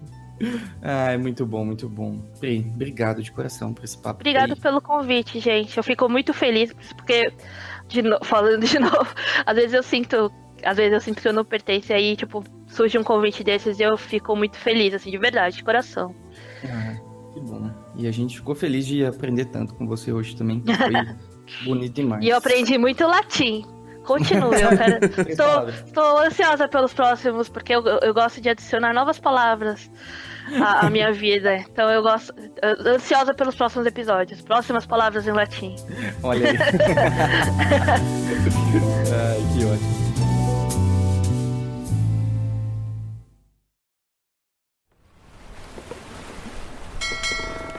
Atenção, seus papagaios bandoleiros! Chegou a hora de ler alguns recados da garrafa. ai, ai. Leitura dos ai, recados ui. na garrafa, meu amigo. Eu só queria relembrá-los da minha empolgação do congresso. Então, se você ouviu todo esse Eita. episódio, não esquece de dar uma passadinha lá para ver o nosso line-up. é, tá bonito oh, demais. 21 palestrantes, incluindo Marco Antônio ali, ó. Tá bom, Esse vai. menino bonito que fala. Incluindo Henrique Lira, gente, que vai falar Eu como também sempre, né? Será que ele vai conseguir se manter no assunto, gente? Vamos descobrir. Será Olha que ele vai isso. filosofar? Olha o Daijo Bullying. Olha o Daijo Bullying. Mas é isso aí. E eu espero, então, se vocês têm interesse em participar do congresso, o link é www.iconic.network barra congresso 2018. Então, simbora aqui pros recadinhos. Vamos começar com um recadinho de Mickey. O último cast bateu bastante na tecla da autenticidade. Eu quero ser ilustradora, mas eu não consigo retratar temas que importam pra mim, como gênero e sexualidade, sem ser sob um pseudônimo, longe da vista dos meus parentes. E aí? E aí, Mickey? Que eventualmente você vai ter que parar de pedir desculpas por ser você pros outros. Né? É, eu não imagino o contexto que você tá, eu imagino que não seja fácil, não você já estaria fazendo, mas diálogo é uma coisa importante de você ter com as pessoas. E é, é importante a gente levar em consideração a opinião das pessoas que a gente ama, mas escutar sem filtro, a gente não. É, é- é meio perigoso, porque a gente não é uma caixinha de sugestões onde as pessoas vêm colocam um papelzinho e você tem que acatar tudo que estão dizendo. Muito menos você é um filme do IMDB que você ganha uma nota de 0 a 10. Então não cabe aos outros darem uma nota ou julgar o que é certo ou errado. Isso cabe a você. O mais importante é como você está se sentindo em relação a isso e ponto. Como você está se sentindo em relação a isso? Se é algo importante pra você, você tem que deixar isso claro para os outros. Eventualmente você vai ter que enfrentar essa barreira. E isso vai exigir coragem. Claro, tudo tem hora. Talvez você esteja no momento em que você vive com os seus pais e esse tipo de coisa pode causar um atrito bem desnecessário no momento, talvez. Mas eu acho que se você começar a falar sobre o tema de uma maneira bem homeopática, assim, doses homeopáticas, um pouquinho todo dia, você vai inserindo elementos. Começa a apresentar arte que fala de sexualidade e gênero pros seus pais que não seja sua. Fala, olha que legal, gente, vocês já viram isso, entendeu? De maneira mais é, sutil. E aos poucos você vai adentrando no tema, aos poucos, aos poucos, aos poucos. Porque, claro, Cada pessoa nasceu numa época diferente, num contexto diferente, e pra choques de cultura eles têm que ser. Eu acredito que eles têm que ser quebrados aos poucos. Você não pode chegar e já falar, oi pai, então aqui, o meu negócio é, é falar sobre gênero, sexualidade, olha que legal que eu fiz aqui. Isso vai chocar muito ele, talvez, né? Então, acho que doses homeopáticas e falando sobre o assunto de pouquinho em pouquinho, acho que você vai conseguir galgar um caminho interessante pra você resolver essa questão. Falou tudo, palestrinha. Só queria complementar também que uma. uma Você chamou das... de palestrinha! Só pra complementar, uma, uma neura que eu tinha muito antigamente, que pode ser algo que te afeta também, é que eu achava que tava todo mundo me julgando em to- a, a todo momento, sabe? Eu não podia fazer nada que se- é, fosse contra, sabe, é, a opinião das pessoas. A moral e os bons É, costumes. exatamente, que, porque tava todo mundo me julgando e tava todo mundo prestando atenção no que eu fazia, e na real é que, assim, vamos ser bem sinceros, né? Meio que ninguém se importa com o que a gente faz ou deixa de fazer se isso não afeta eles. né? então, pensa nisso também. e se se sabe? importa também, o problema é delas, né? Essa é a verdade. Exatamente, exatamente. A pessoa talvez ela precisa, se ela fica muito brava com alguma coisa que vai contra os costumes dela, a- às vezes é interessante ela mesma revisitar os, os costumes e aí não cabe a você fazer, é, participar disso, né? Sei lá. Oh yeah. Beleza? Então, palestrinha, vamos ler o comentário aqui da Maruja chamou de palestrinha Nakano. de novo. Palestrinha. Capitães, já pensei em desistir de tudo, até mesmo da vida. Tenho depressão e queria saber como faço pra aprender a errar, porque isso pra mim é a parte mais difícil. Adoro vocês e escutar o Iconicast nas quartas faz o meu dia melhor. Muito obrigado. Obrigado, Nakano. Muito obrigado, viu? É, querida Maruja, eu acho que esse episódio é, conversa muito com o que você tá dizendo, né? Veste A como Pri, uma ela né? relatou... É, então, a Pri, ela relatou bastante a experiência dela com depressão. Nem eu e o Marco, a gente tem esse problema, então a gente não tem critério nem propriedade pra falar disso, certo? Mas em relação a aprender a errar, é- essa é uma, é uma habilidade muito importante que eu acredito que todo mundo devia desenvolver quando pequeno, né? Mas ninguém ensina. Ninguém te ensina a aprender a errar. Todo mundo é, te incentiva sempre a acertar e quando você errar, você fica quietinho. E você fique com vergonha disso, né? Mas é justamente o oposto. Eu acho que uma psicóloga te ajudaria. Porque. Ou uma, uma terapeuta, seja lá o que for. Por quê? Porque eu acredito que ela vai tentar buscar a origem desse problema. Então, por que você tem medo de errar? A gente. A gente nunca tem um bloqueio pra fazer alguma coisa de graça. Sempre existe um motivo por trás, nada é de graça. Então, se você tem medo de errar, talvez na sua escola é, você se esforçava pra tirar 10 o tempo inteiro, E se você errasse, seus pais te jogavam, como assim você tirou 7? Sabe? Uhum. E isso pode ter gerado algum tipo de trauma. Então, lógico, você pode ir longe a esse ponto para tentar desbloquear esse, esse, essa passagem fluídica do, do teu cérebro. Mas eu acho que é uma coisa que você tem que praticar, tá? É, pequenas atitudes corajosas, eu acredito que vão te levar cada vez mais próximo de uma solução para esse problema, tá? Eu acho que o primeiro passo é você começar a se autoanalisar e ver como você se sente quando você erra. E ver se aqueles sentimentos eles são legítimos ou eles são coisa da sua cabeça. Por exemplo, você queria fazer um desenhar um nariz perfeito. E o nariz ele sai sai um nariz bem bem bem bonito assim, bem bem bem torto. E aí você errou, certo? Você não fez, você fracassou entre aspas. O que, que você está sentindo naquele momento? Tenta buscar dentro de você o que está passando no meu corpo, que sensações eu estou tendo no meu corpo, o que, que eu estou pensando. E aí começa a racionalizar esse processo. Faz sentido o que eu tô sentindo? É, isso é legítimo? Isso é verdade? E outra coisa, fale com os outros a respeito disso. Isso que você tá fazendo com a gente agora, faça mais. Tá? Errar é um presente. É, errar é o que nos ensina a acertar, certo? É que nem a gente falou no, no, no podcast do Lucas Parolin sobre aquela questão do, do, daquela linha vertical que você vai batendo nas paredes. Você nunca sobe reto, né? Uhum. Quando você quer evoluir. Você tá no ponto A que é aqui na base e o ponto B é lá em cima. A gente nunca sobe do ponto A ao B, a gente só vai do A e a gente vai subindo na diagonal assim, começa a desviar da linha. Aí vem uma parede que quica a gente de volta para a linha central. Essa parede é o erro, essa parede é a frustração. Então, o erro ele tem uma função extremamente educativa. Nada na vida é de graça, sabe? Nada na vida vem só para te machucar. É tudo uma questão de interpretação. Então, é uma questão de você repensar e, e, e reframear o, o que é erro para você e você tentar entender como você tá se sentindo. Acho que é um bom primeiro passo. Como que você faz, mano? Cara, eu não lido muito bem, não, assim, sabe? Mas é, eu tento aprender com eles. É exatamente isso que você falou. Acho que não, não vai é, destoar muito do, do que você disse, mas. É que nem eu falei, né, é, antes. Isso não. Isso são coisas que hoje em dia não me afetam muito, mas eu acredito que foi uma construção muito a longo prazo. Sabe? E eu meio que não sei uhum. como foi feita essa construção. Eu acho que tem um pouquinho da personalidade de cada um sabe? Eu acho que eu encaro a vida de uma forma um pouco diferente da, da maioria, né? Como o Henrique diz, é um estoico, né? Um estoico. Mas é, eu acho que é mais ou menos isso mesmo, cara. Eu não sei muito como ajudar nesse sentido, porque acredito que isso foi uma construção vinda de muito longo prazo. Quando eu comecei a desenhar, eu não, eu não esperava que os meus desenhos saíssem muito bonitos. Eu sempre entendi que era meio que uma escadinha, sabe? É, que uhum. o degrau de hoje é, é importante para que eu consiga alcançar o de amanhã. É, então, é, tenta pensar a vida, principalmente o seu, uh, o seu exercício profissional também, né? Sua, as suas capacidades de desenho. Tenta enxergar dessa forma como, um, como uma escada. Eu acho que é uma, uma forma legal de interpretar. Mas é difícil, né? De falar, ah, tenta imaginar dessa forma. Porque não tem como você simplesmente mentalizar isso e bola pra frente, né? É difícil, é uma construção a, uhum. a longo prazo. Com certeza, com certeza. Próxima mensagem de Felipe. Olá, meus queridos. Eu curso design gráfico e tô me aventurando nas ilustrações. Recebo apoio barra elogios de diversas pessoas, só que não da minha mãe, que basicamente caga para qualquer coisa que eu falo do tipo. Tô perdido no que fazer. E aí, Rick? Hum. Isso é bem interessante porque é uma situação até ligeiramente semelhante com aquele, com aquele primeiro recado da Mickey, né? Que ela fala que ela quer explorar temas como gênero e sexualidade, mas ela tem que meio que omitir isso dos pais, né? Não, não que no caso do, do Felipe ele tenha que omitir, mas ele tem, tem que mostrar pra mãe que o negócio tem valor, né? É uma pena, assim. Uma coisa que eu sempre falo é, os nossos pais, os seus pais provavelmente nasceram em uma geração muito diferente da nossa, onde estabilidade era a palavra, eles não tinham acesso à informação como a gente tinha. Ah, como a gente gosta de falar, a gente gosta não, a gente só fala que era um, um fato, que fazer o que você amava ou era inexistente ou era um luxo absurdo. Uhum. Ninguém ia atrás do que fazia para amar. Você fazia trabalho.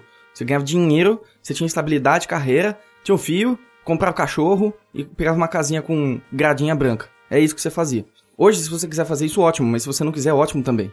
Então, o que a gente tem que ter é um pouquinho de empatia e entender que ela não está fazendo isso por mal, duvido que ela, que ela quer o seu mal, e é justamente por isso que na cabeça dela você está fazendo mal a si mesmo trabalhando com arte, porque isso não dá dinheiro, você vai pra praia vender anel de coco, nada contra quem faz isso, mas você podia ser engenheiro, advogado, você podia ser médico, e você não está sendo nada disso. Então, isso vai, esse, esse problema, honestamente, é dela, né? Porque ela tem uma expectativa X sobre você, talvez ela possa pensar, ah, eu não criei meu filho para isso. e eu acho que aí vem uma missão sua, que é de mostrar para ela que o que você faz tem valor, sim, de que tem muitas pessoas fazendo o que você faz. É, a próxima vez que você for levá-la para um filme, que você for assistir um cinema, mostre os créditos para ela, olha, cada pessoinha dali, ó, poderia ser ela. Não literalmente, né? Mas só para ela ter uma visão de que Sim. existem artista, pessoas né? trabalhando no, no, no ramo artístico, né? Que alguém precisa fazer o que está sendo passado. Quando você estiver assistindo uma animação, fala, olha, tantas pessoas precisaram se envolver nesse projeto. Ó, esse filme, tantas pessoas trabalharam nisso. Ó, você já ouviu falar da Blizzard, mãe? Olha como eles trabalham lá de patinete, ó que bonitinho. Olha na Disney como eles trabalham. Olha aqui no Brasil como tá crescendo. Olha o Iconic. Olha, sabe? Olha aqui a galera fazendo X, Y, Z. Olha o movimento, olha quanta gente que já faz isso. Então, mostra pra ela que é algo possível, que é uma coisa que você gosta, inclusive, e que tá tudo bem. Eu acho que você precisa é, acalmar ela. Talvez ela esteja preocupada de que você não vai dar em nada, entre aspas, que você vai passar por dificuldades financeiras, que o seu trabalho não vai vingar. E talvez seja um trabalho seu de mostrar, primeiro, na sua dedicação diária que você tá indo atrás disso, e segundo, de que é possível, porque tem muita gente que faz isso. Exatamente. É isso que eu tenho. Exatamente. É, prove que ela está errada, assim, sabe? É, prove o seu ponto dando bons exemplos, assim. Eu, eu não vou falar nada diferente do Rick, porque eu concordo bastante, assim, sabe? Mas não torne isso a sua força motriz pra ilustrar, tá? Ilustre porque você gosta e por acaso ali Uhum. você convence a sua mãe que ela tá certa. Uma, eu, eu acredito que uma hora ou outra ela vai sentir orgulho de você, do que você faz, sabe? É, fica esse desafio, É sabe? ter paciência, É ter né? paciência. Ah, no futuro, claro que a gente tá falando das nossas mães, nossas queridas mães, né? mas no futuro, quando você já, sei lá, estiver pagando suas contas, estiver, eh, digamos assim, bem financeiramente, meio que não vai importar a opinião de ninguém sobre isso. Sabe? É, é o seu Uhum. trabalho, é o que você faz, é o que você é feliz, e isso. E você tem que estar bem com isso, sabe? Não são os outros que tem que estar bem com isso, é você, no final das contas, né? Exatamente.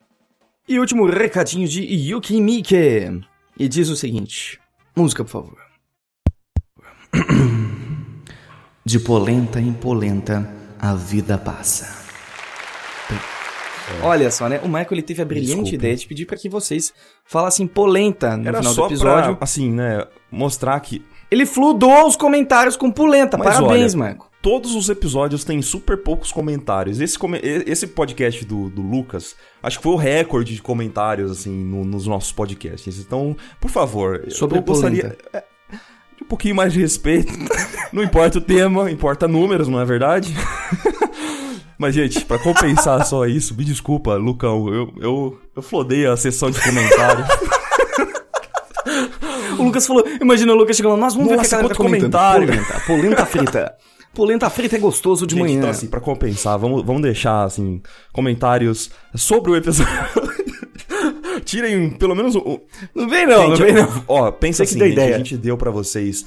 É uma hora e, sei lá, uma hora e vinte de, de conversa, uma hora e meia de, de conversa interessante. Se vocês gostaram, gente, por favor, além de deixar a sua avaliação, que a gente sempre pede, deixa um comentário aí de agradecimento ao artista que a gente recebeu aqui, pra, pra que a pessoa se sinta recebida, assim, sabe? Se sinta acalorada Isso é bom, isso é com o bom, eu nosso. Com, com o nosso podcast e até pra ela se sentir estimulada de voltar algum dia, né? De, de aparecer de novo aqui. Então, gente, Galera, rasga a seda pra. Priscila. Vai lá e fala, Priscila foi incrível! não fala isso. Joga Não, tudo. não fala isso. Fala a sua opinião de verdade, entendeu? Não, não, não, não pode. Não. Fala só incrível. Isso é um comentário vazio. Vamos, vamos dar comentários, assim, é, construtivos, né? Bacanas. né? Construtivos, Não eu gosto. só. Eu gosto de ah, que, que Nossa, perfeito, vamos lá. Que genial, né, Henrique? Não falem só isso, porque isso não constrói nada. Isso é só um comentário vago, tá? é que eu pego no pé do Rick desse genial, mano. Riquito. Vamos Ai, encerrar genial. então só de. Com Não, esse genial. comentário genial. Genial, genial. Ah, querido, genial. E eu queria agradecer a todo mundo que tá enviando o recadinho, gente. Muito obrigado. Infelizmente a gente não consegue ler tudo, né? Que a gente quer Essa responder semana as, foi um as recorde, perguntas. É, então, eu e o Marco, a gente quer ler as perguntas com qualidade, com tempo, né? Então, muito obrigado, Arlan e Lilian, Guilherme, Nicole, Jefferson, Júlia Thieres, Júlia de novo, Manuel, Jaqueline, Thiago, Thaís, Lin, Sora, mano, artista triste. Poxa vida. Obrigado a todo mundo que, que tá enviando os recados. Infelizmente a gente não consegue ler tudo. É, às vezes dá é uma pena ter que escolher, mas a gente tem que fazer isso, ok? Então muito obrigado, galera. Se vocês quiserem me enviar seu recadinho na garrafa, o link está aqui na descrição. Não deixem de enviar, a gente adora receber as mensagenzinhas de amor e paixão. Exatamente, a gente lê, né? Tá a gente só não lê ao vivo. A gente lê todos. A gente lê. Exatamente. Todos os agradecimentos que vocês estão enviando, a gente sente no coração aqui e dá um abraço em vocês virtualmente. Obrigado, Obrigado, mesmo, viu? Gente. E acho que é isso. Então, muito obrigado. A gente se vê semana que vem. E fiquem agora com um recadinho para calentar o coração de vocês. Até semana que vem, gente. Palestrinha se despede. Tchau. Só comentário top, Você me gente. chamou de palestrinha, cara. Ele que não entende, ele não de entende palestrinha. nada. Ele tá em outro universo, gente. Mas vocês entenderam o que eu tô falando, né? Então um beijo pra quem me Que que é entendeu. e palestrinha? até semana que vem. O que, que é? O que, que é palestrinha?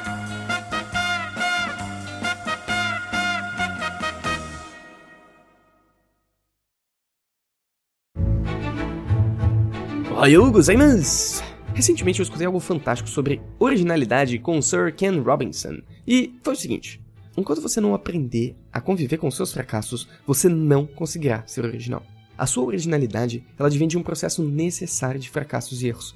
Se você não falhar em conviver com eles, vai sempre tender a não experimentar coisas novas por medo de ser julgado. Então uma coisa interessante é você pegar o seu trabalho e jogar ele pro extremo da experimentação logo de cara, porque a partir dali você vai reduzindo e adequando as coisas ao seu gosto. Quando a gente tenta dar personalidade com moderação, o processo é muito mais doloroso. Uma tecla que a gente bate bastante no curso da saga do Artista Livre, por exemplo, é de ser autêntico.